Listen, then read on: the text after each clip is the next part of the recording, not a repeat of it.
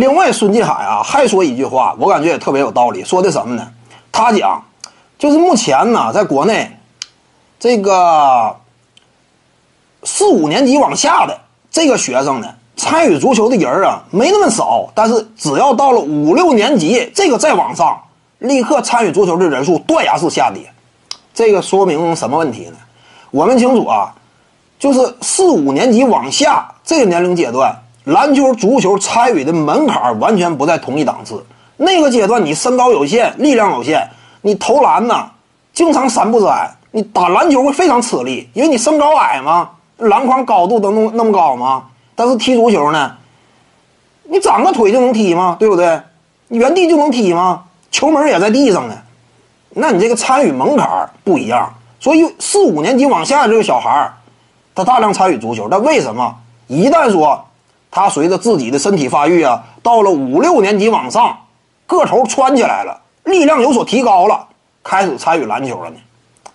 这就是氛围，对不对？就是大部分这个校园群体当中这些学生啊，氛围来讲，篮球氛围极其浓厚，没缺乏这种实质上的足球氛围。这也是什么？现有的环境，再加上学生主动做出的客观选择，形成了强力的马太效应。就是篮球已经极具话题性了。校园内呢，呃，包括在呃女学生眼中啊，那这项运动参与其中的这些学生呢，也是非常潇洒。那你这个综合来讲呢，这么一推动，就形成的当下这样一种局面，就是篮足球啊，校园之内，你只要在五六年级往上，几乎就完全一边倒了，就踢足球的特别少嘛。这也是个现实情况。为什么？呃，足球在亚洲范围之内，我们达不到日韩那种层次。但是篮球呢，我们基本上当下已经统一亚洲篮坛了。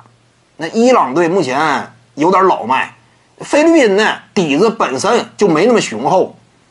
那日韩之类的，那面对中国队啊，也是只能甘拜下风。二零一八年，周琦早已率领球队完成过登顶，对不对？捍卫住了我们亚洲霸主的这样一种身份。